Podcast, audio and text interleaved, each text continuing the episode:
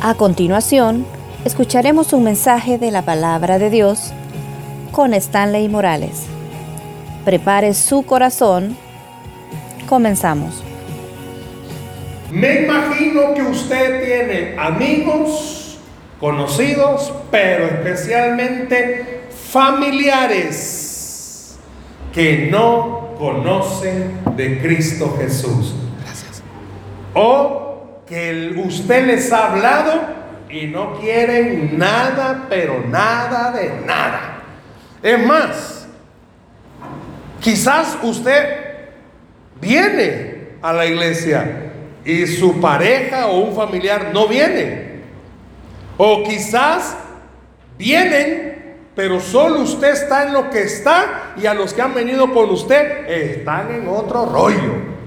Se lo digo de otra forma. ¿Se ha fijado que a veces a la par suya, a la hora del servicio, de la prédica, hay gente que está en las redes sociales? Viendo fotos, se meten a Instagram, es que me distraigo. Y hacen otra cosa. O no necesariamente están con el teléfono. Puede ser que estén ahí haciendo otra cosa.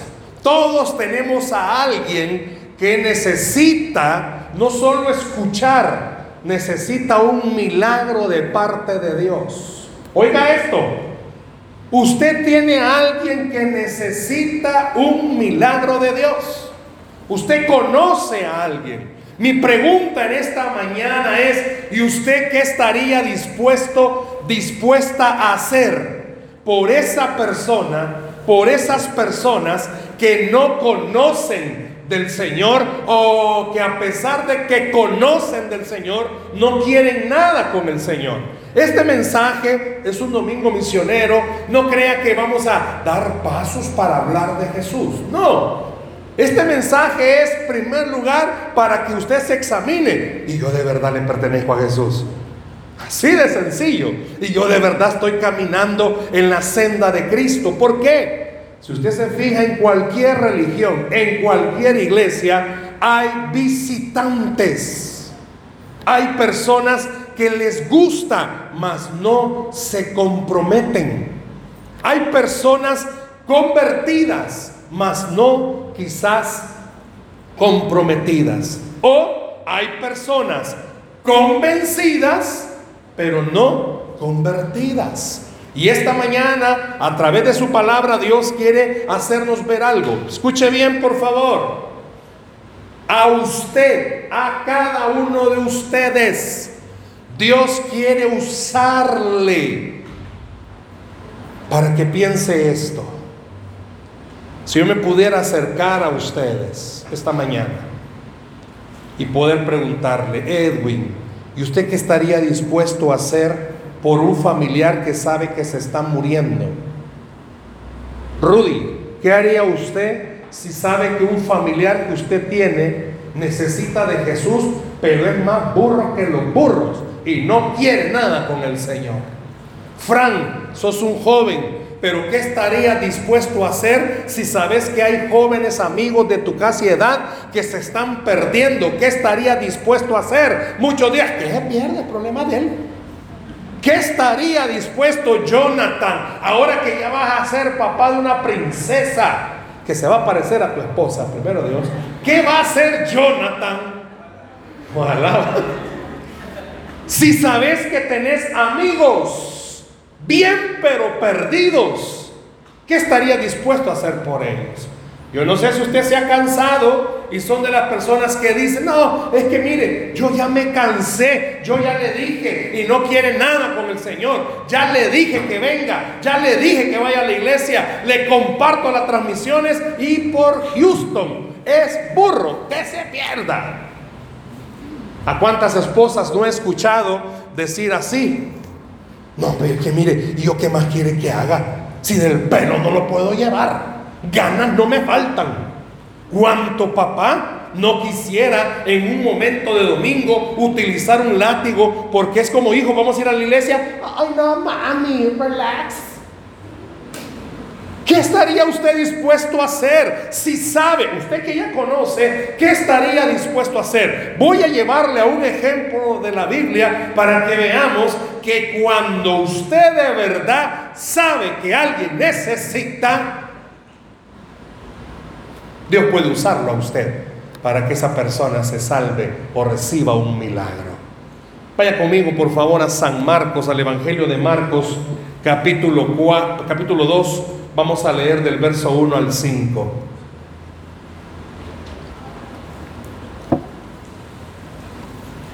Marcos capítulo 2, versos del 1 al 5. El mensaje de esta mañana se llama La fe, no sé si ya lo había puesto, la fe de los amigos. Esta mañana vamos a compartir la enseñanza, la fe de los amigos. A mí me encantó una publicación que nuestro jefe en redes puso en las historias. Me gustó esa, esa, esa imagen, Rodri, gracias. Dios le ha dado un talento a Rodrigo, que Dios lo usa mucho. Ayúdenme a orar para que a él nunca le falte el trabajo. Él trabaja en todos esos rollos, que me le dé mucha fe él sirve de todo corazón al Señor. Gracias, Rodri. Miren, la fe de los amigos. Marcos capítulo 2, versos del 1 al 5. En pantalla está, pero por favor, haga uso de la libretita que se le regaló. Anote también. Vamos a leer Marcos capítulo 2. ¿Lo tenemos, iglesia? Amén. ¿Qué dice? Entró Jesús otra vez en... No, no le oigo. En después de algunos días y se oyó que estaba en casa.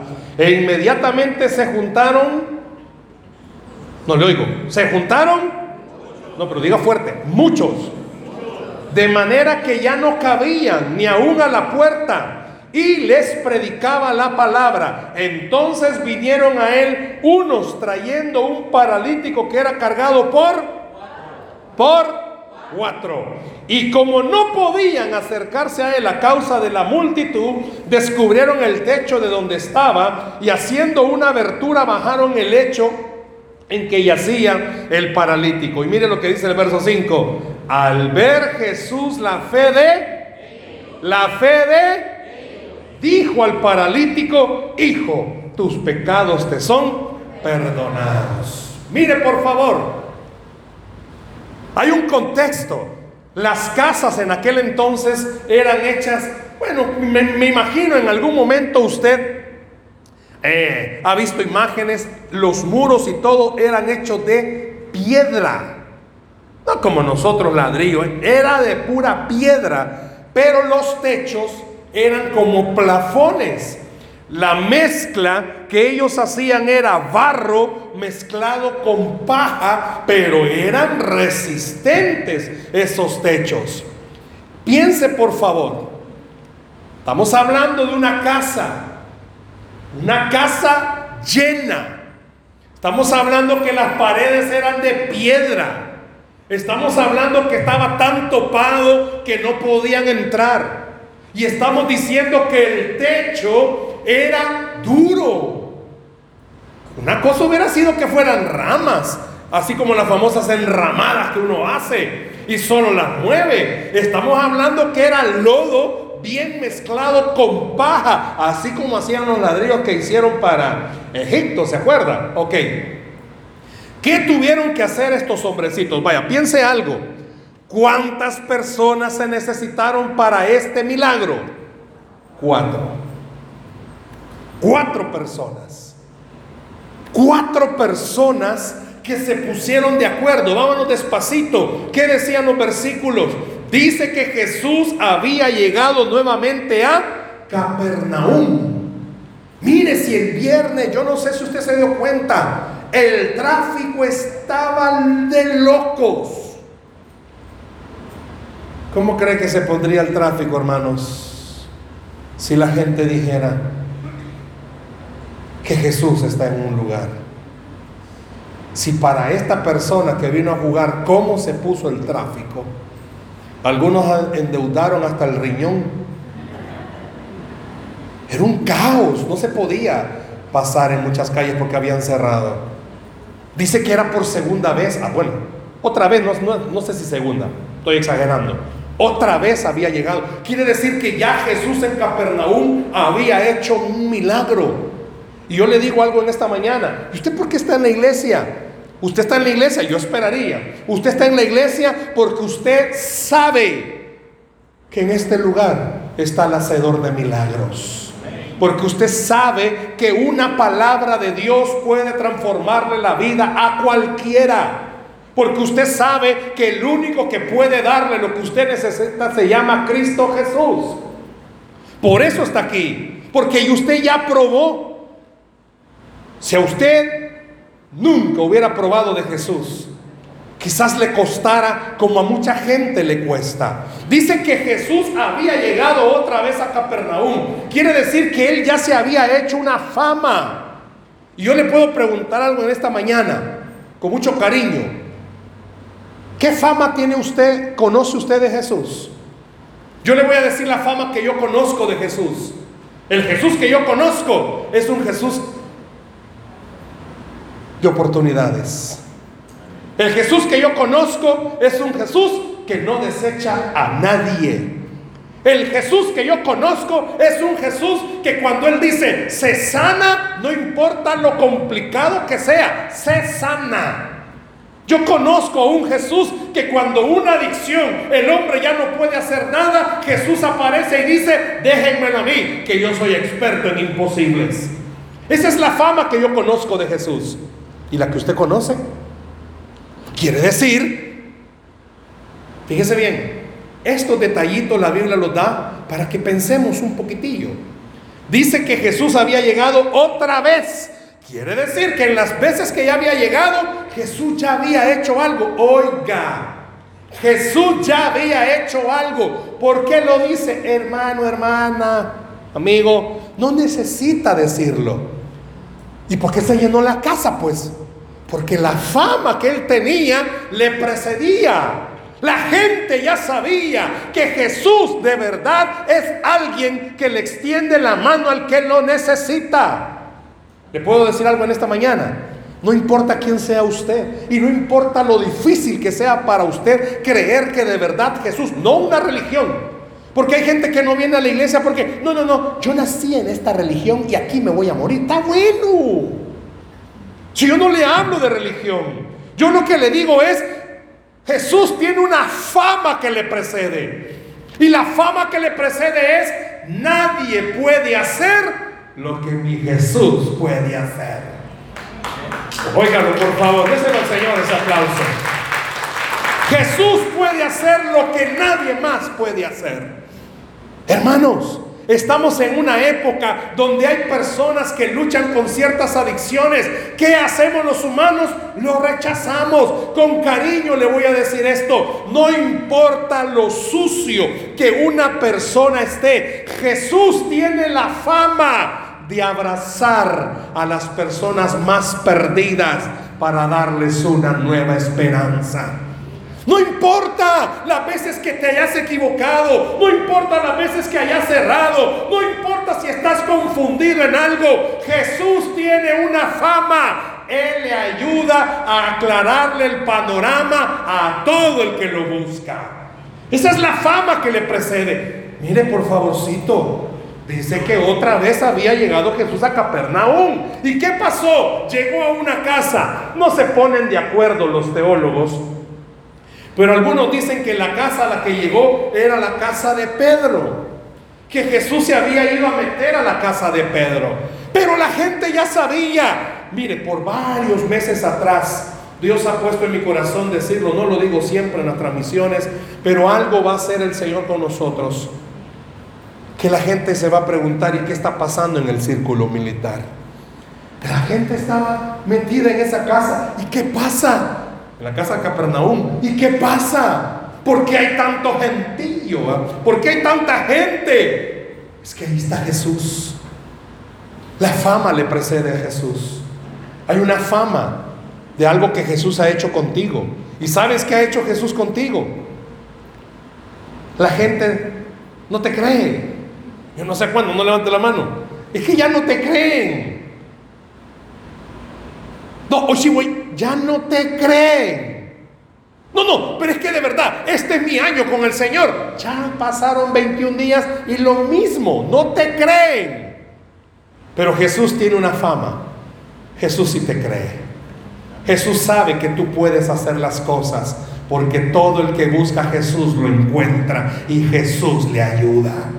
Hay una fama que precede a Jesús. ¿Y cuál es la fama? Que no importa lo perdido, desesperado, amargado, enojado, herido, golpeado que tú estés. La fama que precede a Jesús es que Él le ayuda a cualquiera. Jesús tiene un toque que le da esperanza al que lo necesita. Jesús tiene un toque, mire, a Jesús le precede una fama con los matrimonios. El mundo dice, esto es por Houston, pero Jesús dice, ese matrimonio es una oportunidad para que comprueben cuán poderoso es Dios. Esa es la fama que precede a Jesús. ¿Y qué estaba pasando? Se llenó la casa. Se llenó la casa. Ahora, se necesitaron a cuatro personas para que se diera un milagro. ¿Por qué cuatro hermanos? ¿Por qué no solo uno? ¿O por qué no solo menciona al paralítico, sino que da el detalle de cuatro? Porque cuando hablamos de la fe de los amigos, está hablando de un trabajo en equipo que tenemos que hacer como iglesia. ¿Y cuál es el trabajo en equipo que tenemos que hacer como iglesia? Yo quiero decirle a toda la iglesia con amor, con cariño. Hermanos, yo me gozo le doy gracias al Señor de ver cómo domingo a domingo Dios nos está llenando la iglesia, cómo Él, está trayendo a la gente. Pero ¿cuál es el trabajo en equipo? Hermanos, hay mucha gente que viene de otras iglesias golpeados. Hay mucha gente que viene de la calle golpeados y venir a la iglesia que los sigan golpeando. Ese es el trabajo en equipo. ¿Cuál es el trabajo en equipo? Que todos los que estamos acá, hermano, mírese por favor, algunos bien bañados, bien talqueados, pero mírese por favor, todos los que estamos acá somos necesitados de la gracia y el amor de Jesús. Aquí no hay ni un perfecto, hermano. Aquí todos los que estamos, esto se vuelve un hospital. Aquí hay personas que estamos enfermos de años, de alguna, de mal carácter, es una enfermedad, hermano. No tenemos paciencia, es una enfermedad. Y es un trabajo en equipo. ¿Por qué? Porque vaya, hoy están allá vendiendo semillitas. Hay un equipo que se viene temprano a decorar. Hay un equipo que está eh, arreglando todo el sonido. Hay un equipo que está recogiendo diezmos, ofrendas y ofrenda misionera. Usted está aportando oración, está asistiendo, pero también de sus finanzas. Es que para Dios el trabajo en equipo siempre tiene una recompensa. Por eso no se me quede, yo le invito, métase a servir. Hay mucho espacio para servir en esta iglesia. Métase a servir. Pero ¿por qué se necesitaron a cuatro? Porque Dios está recalcando, el trabajo en equipo es importante para superar obstáculos. Piense que estos cuatro se toparon con algo. Aún, quiero llevarlo a esto. La Biblia no da detalle de quiénes eran estos cuatro. No dice quiénes eran, estos cuatro. Pero mire, por favor, véame ahorita. Pero dice, da a entender que cuando estos cuatro oyeron que en Capernaum estaba Jesús, ¿qué hicieron? Mire, por favor, los cuatro conocían al paralítico. Como que yo me ponga con ustedes cuatro a hablar y les digo, ¡y Jesús está aquí! Es el momento de llevar a Toño. Hay que llevar a Toño. No dice la Biblia que llamaba a Toño. Hay que llevar a Toño. Es el momento de llevarlo. Le digo algo con mucho cariño. Usted tiene familiares que necesitan de Jesús. Y es el momento de traerlos a la iglesia. Ahí viene el trabajo en equipo. Usted sabe de amigos que se están perdiendo sin Cristo. Usted sabe de personas, de familiares que necesitan un milagro, familias que están pasando por una etapa de enfermedad, familias que están pasando por una etapa de crisis laboral, familias que están pasando por problemas de relación y usted los conoce. Ha llegado el momento de dejar de orar solamente y hagan lo que estos cuatro hicieron. Le digo algo, la Biblia no dice que estos cuatro eran creyentes. La Biblia no dice que estos cuatro se congregaban en algún templo. La Biblia no dice que estos cuatro eran líderes. Solo dice que estos cuatro, los cuatro, sintieron algo. Compasión. Diga conmigo compasión. No, pero dígalo fuerte, compasión. No es lo mismo que lástima, hermanos. Usted en la calle ve gente, ¡oh, me da lástima! Y ahí nomás lo dejó. Ahí nomás lo dejó. ¿Y cuál es la compasión? La compasión es que yo veo a Paco, él se llama Paco. Yo veo a Paco, por cierto, se llama Francisco Flores, pero no es aquel. Este no está operado, este brother. Se llama Francisco Flores, así se llama Francisco Flores. De aquí está Paco. Yo veo a Paco con una aflicción. Mire, con cariño. Sea lo que sea, por sus malas decisiones, metió la pata por necio, por burro, por lo que sea. No va a decir amén ya aquí. Que está la esposa, no va a decir amén. Pero el hombre está mal, necesita ayuda. Y a mí como creyente Dios me está diciendo, tené compasión, Stanley de Paco. Ah, Dios me está mandando a orar. No, hermano. La compasión va más allá de orar. La compasión es ver la necesidad y hacer algo por el que está necesitando. Hermano, entonces, ¿qué hago? Bueno, si usted tiene familiares que no quieren de Cristo, comience a orar, pero ore, ore, ore, ore y deje de decirles, te vas a ir al infierno. Son por. Deje de estarnos mandando al infierno. Papás que están aquí, que usted sabe que sus hijos no quieren nada con el Señor. Cambiemos, tengamos compasión de ellos, comencemos a pensar que algo les puede pasar. Estos cuatro hombres tuvieron compasión del paralítico. Mire, por favor, la gente está cansada que le digan, Jackie, ¿sabe por qué está así? Por necia, por sus malas decisiones. La gente está cansada. La gente está cansada. Gabriel, ¿sabes por qué te pasa todo eso? Por tu culpa. Si la gente ya sabe que es por culpa de ellos, pues. Si la gente ya sabe que está mal. Y ese disco rayado los pone más mal todavía. Oiga lo que voy a decir.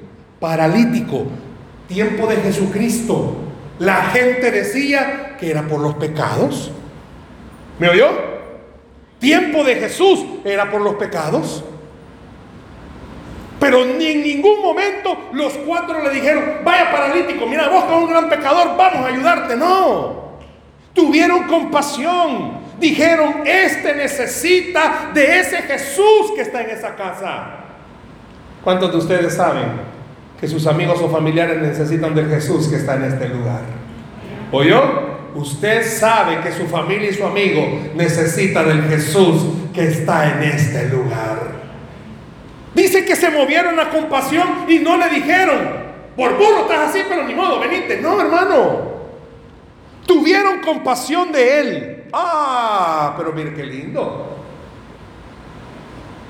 Es que la Biblia es especial, Dios es especial. Este paralítico, pero en el Antiguo Testamento estaba otro fregado que también cuatro llegaron a, a querer ayudarle. ¿Se recuerda quién es? Job.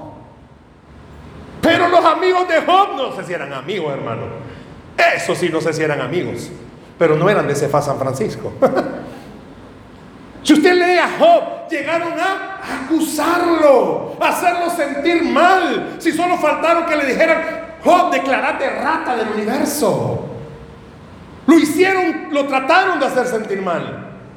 Pero los cuatro amigos del Nuevo Testamento no hicieron eso. Los cuatro amigos del Nuevo Testamento tuvieron, ¿qué tuvieron? Compasión. ¿Le puedo decir algo en esta mañana con amor? ¿Sabe qué ingrediente le ha hecho falta a usted para invitar a las personas a venir a la iglesia? Compasión. Porque solo invitamos, hey, te invito a la iglesia. No, vaya pues. Y hasta ahí lo dejó. Hasta ahí lo dejó. ¿Qué haría usted por alguien que sabe que Jesús le puede ayudar y a la primera le dice que no? Ahí lo deja. Insistiría, yo insistiría. ¿Sabe que algunos de los que están aquí han dejado de insistir? Y con cariño han dejado de insistir hasta en su casa. Solo la primera vez invitaron. No, hombre. Tenga compasión primero y piense qué pasaría si hoy viene Cristo. Ah, es problema de ellos. Amigo, estás hablando de que vas a permitir que alguien se vaya al infierno. Pero estos tuvieron compasión y como tuvieron compasión, no le sacaron en cara lo que sea por lo que haya estado enfermo. Mire, alguien un día me dijo, no es que yo no voy a la iglesia porque todavía hago cosas del mundo. Vivimos en este mundo, hermanos. Pero usted sabe a lo que me refiero. No voy a pedir que levante la mano. Pero suele ser que a las iglesias vayan personas que se congregan, amen al Señor y siguen haciendo cosas del mundo. No son de esta iglesia. Aquí no. Pero ninguno de los que están acá creo que Jesús le ha dicho, cambia primero y después venir. No. Tener compasión de alguien es entender el que va a tratar con esa persona es Cristo Jesús. Y Él es el que va a hacer cambiar a las personas, no yo. Yo no soy el Espíritu Santo. Yo no voy a venir y decirle a alguien, hermana, mire, vístase de otra forma. ¿Y por qué? Yo se lo he dicho a la gente, alguien me preguntó, ¿cómo podemos? Mire, con tal que sea con decoro, pero que vayan. ¿Por qué? Porque a Dios lo que le interesa es su corazón. Pero no puedo si no tengo compasión de las personas. Hermano, por favor, piense que el amigo o el familiar que usted quiere que venga a la iglesia está tan necesitado. Piense esto, por favor. Muchos de los que estamos aquí esta mañana necesitamos ser buenos samaritanos. ¿Ha oído usted, ha leído usted esa parábola del buen samaritano? Hermano, con cariño, la religión no va a traer a nadie a Jesús, pero la compasión trae a todos a los pies de Cristo. Cuando usted mira a alguien y dice, este está necesitado, usted entiende, cuando Jesús lo toque, él va a cambiar. Cuando Jesús lo toque, Jesús lo va a transformar. Yo estaba en una iglesia en Usulután, Ujulután, donde comen cajos frescos. Estaba allá. Mi esposa de Usulután. Bella. Y estábamos trabajando en una iglesia. Y como siempre, hermano, de todo hay se me acerca uno de los, yo era el pastor de jóvenes, pero se me acerca uno de los servidores y me dice, pastor, ¿y usted va a permitir que ese hombre que está ahí, pero así, como lo estoy diciendo, venga a esta iglesia? Y yo, ¿y qué tiene ese hombre que está ahí? Dije yo. No, fíjese que no lo conozco, no sé quién es. Le digo, él es el dueño de uno de los moteles más grandes de Oriente. Y en mi mente me pasó ahí, ajá, le digo, ¿y, ¿y usted que no sabe qué van a hacer a los moteles?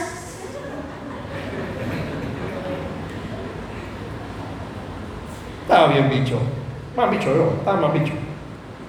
Pero solo recuerdo que Dios me, me puso en mi corazón decirle, ay hermana, le digo, con que a usted y a mí Dios todavía nos deja entrar a la iglesia, le digo y a saber qué cosas anda haciendo usted y yo. ¿Qué le han contado? Cuando tenemos compasión de las personas entendemos. Usted y yo, óigame, vemos el pecado de las personas. Pero cuando los traemos a Cristo, Cristo ve una persona nueva y transformada por la sangre que derramó en la cruz del Calvario. Den el aplauso a Jesús, por favor. Antes de volver a invitar a alguien, Téngale compasión. ¿Qué significa? Compasión también es paciencia. Ore, no deje de orar por sus hijos, por su esposo, por su esposa, por su tío, por su tía, por sus amigos. No deje de orar. Téngales compasión, pero recuerde algo. Media vez conozcan a Cristo Jesús. Él rompe cadenas. Él le da libertad al cautivo y le da nueva oportunidad a todo el que lo busca. Es más, Usted sabe de personas que están resentidos. Tráigalos a Jesús. Tráigalos a Jesús. Venga a mostrarles. Hay jóvenes que crecen resentidos porque papá se fue, porque mamá se fue o porque papá y mamá los han maltratado. Tráigalos a Jesús. Cuando ellos tengan un contacto con Jesús, bueno, y la fama que precede a Jesús, pues. ¿Qué ha hecho Jesús con usted, mi amigo? ¿Qué ha hecho Jesús con usted, mi amiga? Aquí vemos esta mañana, con mucho respeto se lo digo, personas que la humanidad nos ha dicho, no, sos por gusto, sos falso, sos hipócrita. Pero Jesús siempre nos ha dicho, ven hijo, hay un lugar para ti en mi casa. Ven, hay un lugar para ti en mi casa. Yo creo que ninguno de los que estamos aquí, hermanos, podemos negar eso. Por eso necesitamos, y voy a esta partecita, necesitamos la fe que tuvieron estos cuatro. ¿Por qué tuvieron fe? Bueno, pensemos, pensemos por favor. Primero, estos cuatro tenían que hacer algo, convencer al paralítico. Oiga, por favor, Tenían que convencer al paralítico y convencer a alguien que venga a la iglesia, eso sí que cuesta. No se le quede viendo al que está la parzulla si le ha costado. Pero si hay alguien aquí que me lo han traído, valore lo que el otro ha hecho. Porque cuesta. Decirle a una persona, vamos a una fiesta, ya se cambió. Decirle a alguien, mira, vamos a ir a la playa, ni durmió. Ahí lo espero en el carro. Dígale a un adolescente, te voy a llevar de shopping. Mire, aunque sea la megapaca, pero va. Dígale a un cipote que le va a ir a comprar zapatos. No, hombre, no le importa. Un día antes andaba renqueando, pero no le importa. Pero dígale a alguien, te voy a llevar a la iglesia. Ay, fíjate que amanecí mal, me comí un chicharrón. ¿Cuesta o no cuesta? Hágame un favor, tóquele el hombre que está en la par suya. Dígale, costás. No, pero dígale de verdad, costás. No, Rudy, no le dije que la abrazara. Yo sé que es su esposa, pero bueno, aproveche, ¿cierto? cuesta. Cuesta, pero hay una urgencia. Hay una urgencia. No lo olvide. Los cielos cuentan la gloria del Señor. Y si usted lo había olvidado, con mucho cariño le voy a decir algo en esta mañana. Cristo viene pronto. Los cielos dicen Maranata, el Señor viene pronto. Hay un sentido de urgencia, aunque cueste. Los cuatro amigos dijeron, hoy es el día. No deje de invitar a su amigo, no deje de invitar a su pariente, no deje de interceder por ellos. Invítelos y no importa cuántas veces, al final alguno le va a decir, mira, voy a ir, por tanto que me aburrís. ¡Hoy, por favor! Recuerde algo, el día que traiga a alguien a la iglesia y conozca al Jesús que usted y yo conocemos, ya no va a ser la misma persona.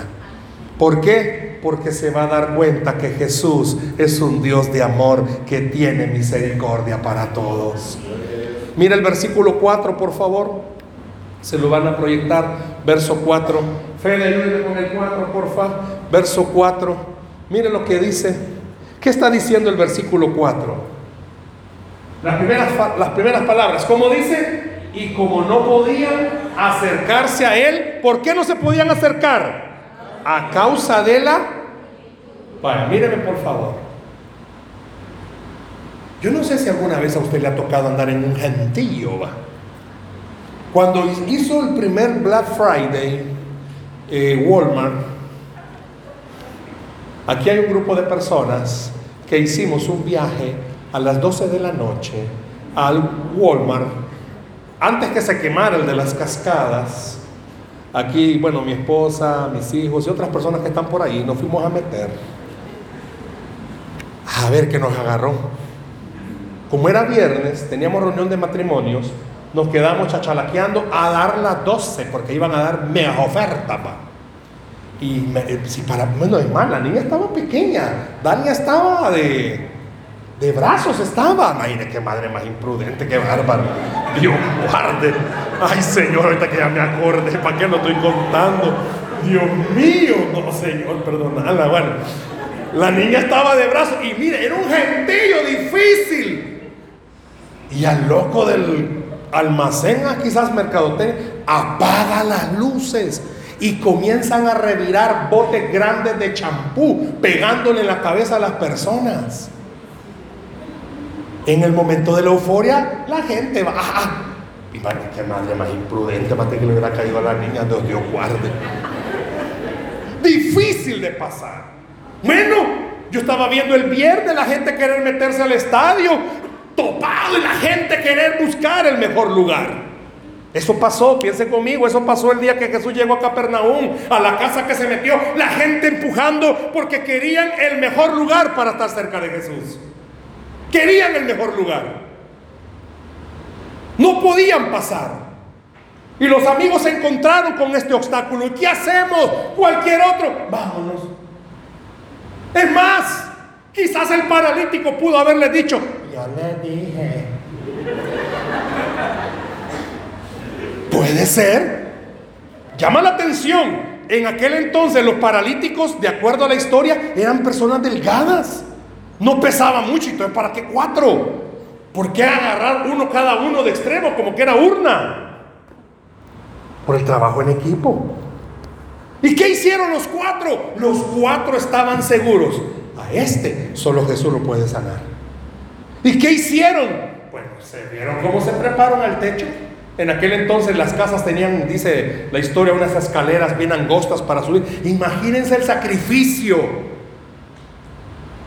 Pero ¿por qué los amigos hicieron eso? Porque tenían compasión. No me lo tome a mal. Pero nosotros, no, ese ni, lo agradece todos los sacrificios que tú haces. Te voy a traer temprano, gasto mi gasolina, te llevo aquí y te llevo ahí. Estos cuatro vieron cómo poder hacer para subir al paralítico. Y óigame, por favor, míreme. Jesús, en aquel entonces sentado en el suelo, como se acostumbraba, y de repente, hermano, es como que yo esté aquí predicando y de repente comienza a caerme polvo de ahí arriba. Y el ruido va picando, va pique, pique, pique. Jesús hablando y de repente comenzó a caer polvo.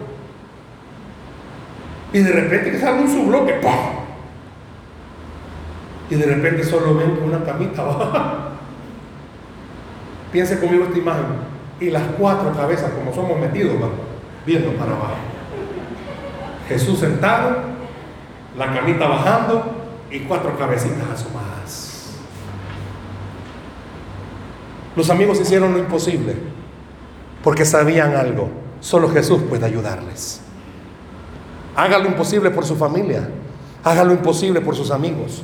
Porque usted sabe que solo Jesús puede ayudarles. No deje de orar, mi amigo. No deje de orar, por favor, por su familia. Este culto misionero no solo es para atraer a otros, es para ganarnos a nosotros mismos también para el Señor. No deje de orar por su hija, que medio así va tibiezona más. No deje de orar, no hay tibiezones. No deje de orar. No deje de orar por su hijo que esté. No me esté por gutia que vas a la iglesia, voy a estar sentado y a dormir te vas. No deje de traerlo. No deje de traer a su esposo porque su esposo está en otra cosa. Sale del culto. Viejo, ¿de qué hablaron? No deje de traerlo. No deje de orar por ellos. Insístales todas las semanas. Dígale, solo Jesús te puede ayudar. Lo más seguro los amigos le dijeron al paralítico, tu enfermedad solo Jesús puede sanarla. Y le puedo decir algo a usted, lo que usted está pasando, solo Jesús le puede ayudar. Solo Jesús le puede ayudar. Solo Jesús le puede ayudar. No deje de insistir. Solo Jesús le puede ayudar. Y no importa la edad en la que estén sus hijos. Solo Jesús puede ayudarles. Ahora, lo bajan. ¿Para qué llevaron al amigo? Para que Jesús lo sanara. ¿Cierto? Los cuatro asomados. Y oyen a Jesús decirle, tus pecados te son perdonados. Gran esfuerzo solo para bajarlo y para que le dijeran, tus pecados te son perdonados. Si ellos lo llevaron para que lo sanara. Verso 5, rápidamente, mira el verso 5. ¿Qué dice el verso 5? No, no lo digo. ¿Qué dice? ¿La fe de quién? ¿De quién? ¡Ey! No era el paralítico. Si a este lo llevaron quizás a la fuerza. Amigo, Dios te está diciendo, tu fe, la fe que tú tengas, que Jesús puede cambiar a tu amigo, tu familiar, la fe que tú tengas, que Jesús puede hacer algo, es la fe que va a ser el milagro, la fe que tú tengas. Dice que al verla Jesús, dice que al verla, al ver Jesús, la fe de ellos es que todo lo que hicieron, Jesús es omnisciente. Jesús sabía que rompieron el techo. Jesús sabía que lo venían cargando. Jesús sabe todo lo que tú haces para que venga tu esposo, tu esposa o tus hijos. No deje de creer. Jesús puede hacerlo. Ahora sí quiero decirle algo. Jesús estaba dando una parte. No sé si me ayuda Robert. Me voy a mover un momentito. Jesús estaba enseñando algo en esta, en esta reflexión. Los amigos hicieron todo, todo, todo, todo. Pero Jesús estaba diciendo un momento, quiero que entiendan algo. Vámonos para allá. Jesús estaba haciendo esto y se le queda viendo y le dice, ¿sabe? Antes de sanarla físicamente, quiero sanarle su alma. Quiero darle paz, dice el Señor. Antes de hacer el milagro que usted me pide, yo voy a sanarle su corazón. Porque eso es lo que Jesús estaba haciendo. Jesús estaba diciendo, Rudy, yo sé que te necesitas que ella se convierta, pero yo voy a sanarle el corazón. Voy a darle paz, que no importa el pasado que ella haya tenido. Jesús está diciendo, antes de sanarla físicamente, necesita sanarse el alma, el corazón. ¿De qué sirve que alguien corra y camine bien si es amargado, es resentido, es envidioso? Jesús lo que está diciendo es, antes de hacer un milagro físico en tu vida, te voy a sanar el alma y te voy a devolver el gozo, te voy a devolver la paz, te voy a devolver lo que habías perdido. ¿De qué le sirve a alguien venir y decir que físicamente está en la iglesia si su corazón está en otro lado? Por eso esta mañana Jesús te dice, no dejes de orar, no dejes de tener compasión, pero entende algo, voy a sanarle primero su alma y después le voy a sanar su cuerpo. Y lo mismo Dios te dice aquí esta mañana. Como que Dios se le quede viendo ya y le diga, antes de hacer lo que me estás pidiendo, te voy a sanar el corazón. Y te voy a enseñar que no importan las palabras que te han dicho que debe de importar la palabra que Jesús te está diciendo. Para mí eres especial. No importa lo que la gente a usted haya dicho. Reina, antes de hacer un milagro en su familia, le voy a sanar el corazón, dice. Le voy a devolver gozo, le voy a devolver paz. Y va a ver cómo toda su familia va a venir a los pies de Cristo. Eso es lo que está diciendo. Adriana, antes de poder sanarte a ti físicamente, te voy a sanar el corazón te voy a devolver sueños, paz y te voy a devolver gozo. Antes de sanarle físicamente a usted, Jesús quiere sanarle espiritualmente. No deje de orar. No deje de orar. Y no importa lo que tú le estés pidiendo al Señor. Él quiere sanarte el corazón. Quiere darte paz. Es más, Dios siempre hace las cosas en común. A las tres, a las tres, Dios quiere hacer algo especial. Dios conoce tu corazón y sabe las luchas que estás teniendo. Y Él te dice hoy, solo yo te puedo ayudar. Él los conoce a ustedes. Por eso esta mañana quiero pedirle, cierre sus ojos, por favor. Cierre sus ojos ahí donde está. Cierre sus ojos ahí donde está. Y quiero pedirle en este momento, con sus ojos cerrados, dígale Jesús, dígale por favor, con sus ojos cerrados, dígale, Jesús, toca mi alma, toca mi corazón, pon en mí compasión por las personas. Dígale, pon en mí compasión por las personas. Obra esta mañana, Espíritu Santo, en una forma especial. Obra esta mañana en una forma maravillosa. Déjeme orar por usted y con usted en esta mañana.